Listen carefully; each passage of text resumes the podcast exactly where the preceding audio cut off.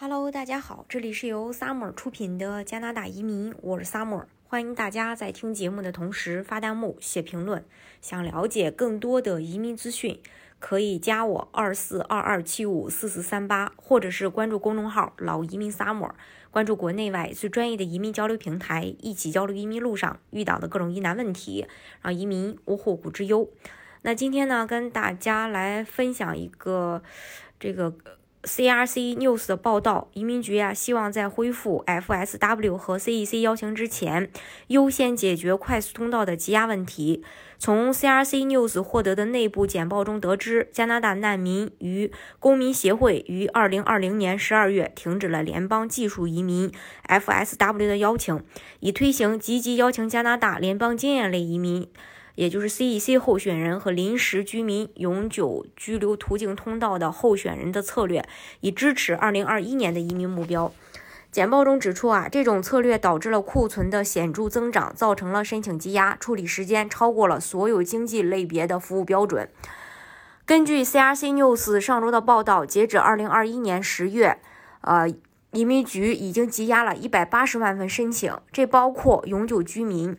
临时居民和加拿大公民申请积压的申请比2021年7月的150万份有所增加。统计数据显示，截止2021年10月27日，有9万9968份快速通道永久居留申请等待处理。移民局内部简报指出，他们似乎在减少积压的异议申请方面正在取得一些进展。截止该说明发布日期2021年9月3日，积压申请。大概是十万八千五百件，这表明在今年九月三日至十月二十七日期间，异议的申请积压减少了约八千五百份。简报中提到，去年同期快速入境候选人积压人数是六万两千四百五十人，这意味着在移民局的战略中，重点为加拿大候选人提供永久居留权，这一数字几乎翻了一番。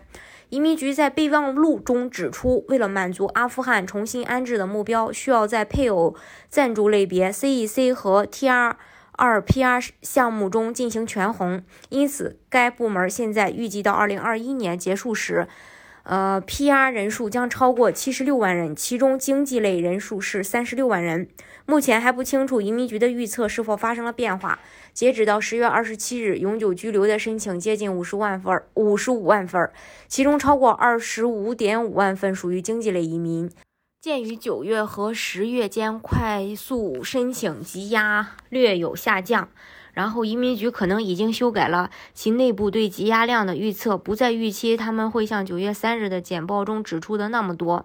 移民局在简报中还指出，他需要将。一亿的积压减少一半以上，以实现其中六个月或更短的异议处理标准。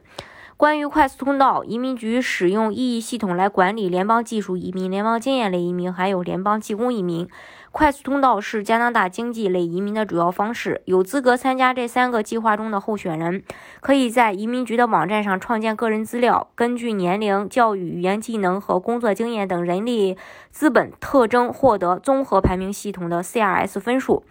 在疫情爆发之前，移民局大约每两周举行一次异议抽签，并邀请得分最高的候选人申请永久居留权。受邀候选人有六十天的时间向移民局递交完整的永久居留申请。然后，移民局的目标是在六个月或更短的服务标准内为大多数候选人处理申请。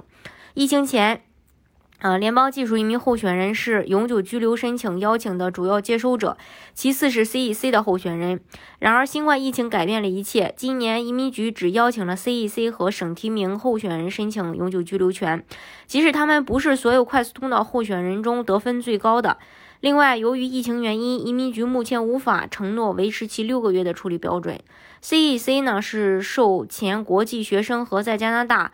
拥有至少一年专业工作经验的外国工人欢迎的项目，而省提名的存在则是为了满足加拿大各省和地区的当地劳动力市场的需求。如果快速通道候选人也符合 PNP 的标准，省政府可以邀请他们申请 PNP。如果候选人接受邀请，他们将额外获得六百的 CRS 积分，这基本上保证了他们将在一亿下获得 ITA。今年移民局举办了三十三场 PNP 抽签，共邀请了一万七千七百八十五名候选人，同时有二十七次 CEC 抽签，发出了十三万三千八百六十八份邀请。然而，截止到呃，这个十一月二十四日，上一次 CEC 抽签还是九月十四日举行的。移民局在简报中指出，暂停 CEC 抽签是为了让移民局管理其当前的快速通道的积压。除此之外，候选人是受上述临时政策变化影响最大的候选人。移民局证实，截至二零二一年十月二十五日，一人才库中有十六万五千名符合。FSW 资格的候选人，这意味着他们占目前人才库中异议候选人的百分之八十五以上。这是关于目前这个联邦技术移民的一些相关的信息，呃，大家呢做一个参考。好，大家如果想具体了解加拿大的移民政策的话，可以加我二四二二七五四四三八，或者是关注公众号“老移民 summer”，关注国内外最专业的移民交流平台，一起交流移民路上遇到的各种疑难问题，啊移民无后顾之忧。